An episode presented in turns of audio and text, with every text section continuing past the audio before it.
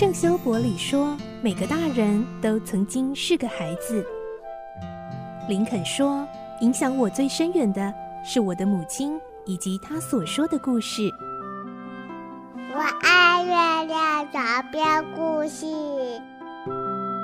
晚安，月亮床边故事。小青姐姐邀请每一位大孩子、小孩子一起听故事，不管多忙，也要和你一起听故事。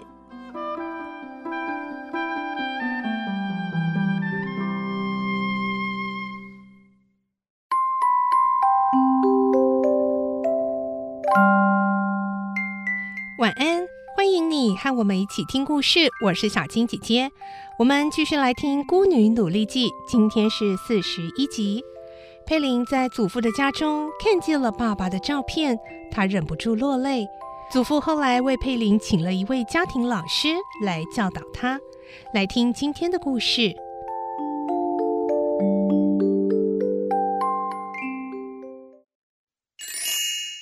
孤女努力记》四十一集，看见爸爸的照片。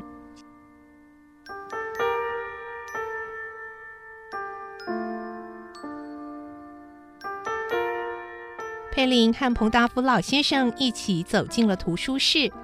彭达夫老先生在窗边的大沙发坐了下来，然后问他：“你要读什么给我听啊？”佩林赶紧回答：“读报纸好吗？”“哎，我在办公室已经听过了。呃，你喜欢看游记吗？”“嗯，我很喜欢。” 游记里面啊，都记着一些有趣的事情，我也很喜欢。在那边啊，靠墙角的书橱里面啊，就放着一套世界游记丛书，你去找找看啊。佩林朝着祖父所指的方向走去，正想打开书橱的时候，一眼看到壁炉的架子上摆着一幅照片。佩林不由得叫了这么一声，就站住了。原来那照片里的不是别人，正是过世的爸爸。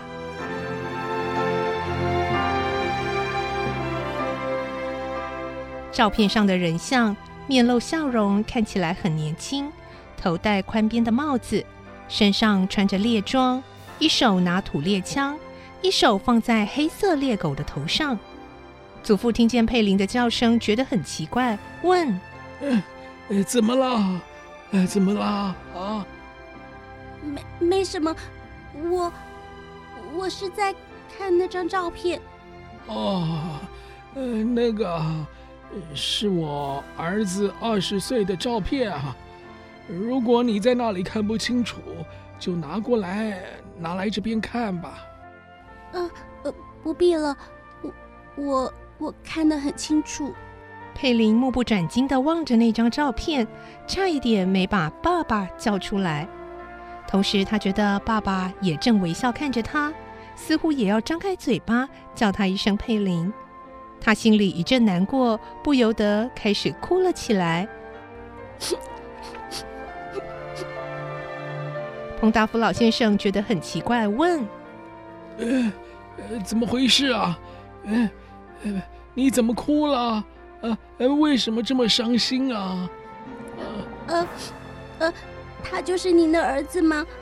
您是他的父亲。呃，那你为什么要哭啊？佩林没有回答，还是一直哭。彭大福老先生想了一会儿，才恍然大悟，轻声安慰他说：“啊，啊，我知道了。”你大概啊，也是想到了你死去的父亲啊！哎呀，可怜的孩子啊！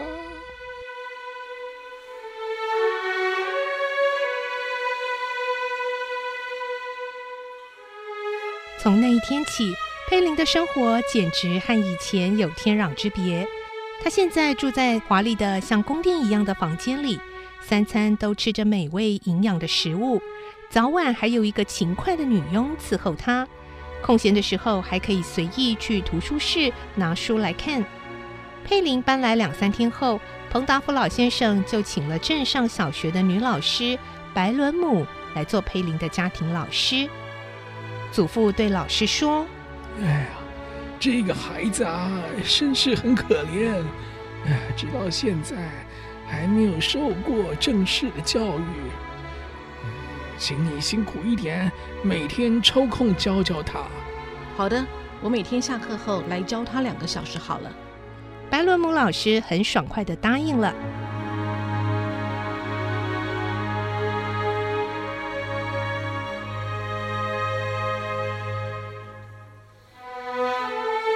过了几天，白伦姆老师从书房出来，碰到了彭达夫老先生。老人向他问起佩林读书的情形，白罗姆老师很愉快地说。那孩子真聪明，我从来没有教过像这样聪明的孩子。彭大福老先生满意的点点头说：“哎，那就好，哎，请你费心好好教教他。”嗯，请您放心，像这样聪明的孩子，只要教一个月，不论拼音、作文或是写字，都会有很大的进步。何况在读书方面，他本来就有基础，自己又肯努力。哎呀。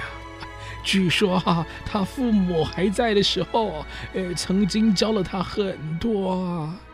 接着，老人又把佩林的过去简单的讲给白伦姆老师听。白伦姆老师认为佩林是一个机智又有毅力的孩子，更加喜欢他了。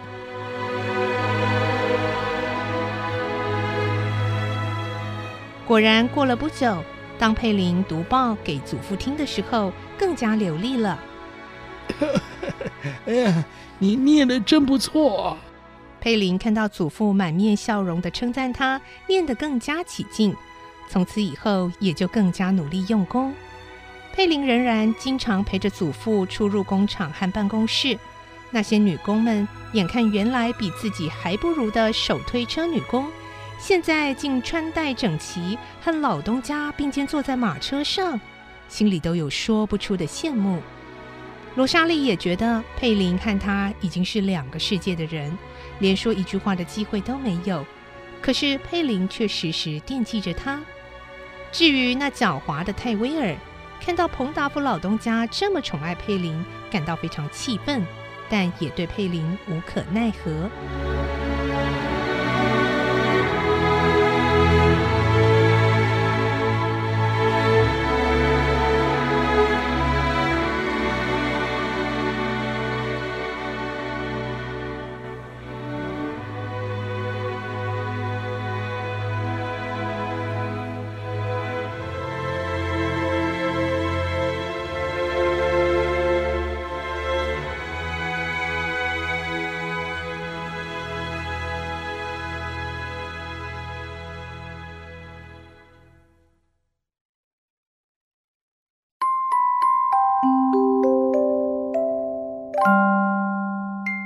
今天的故事就听到这里喽，明天再继续来听《孤女努力记》的故事。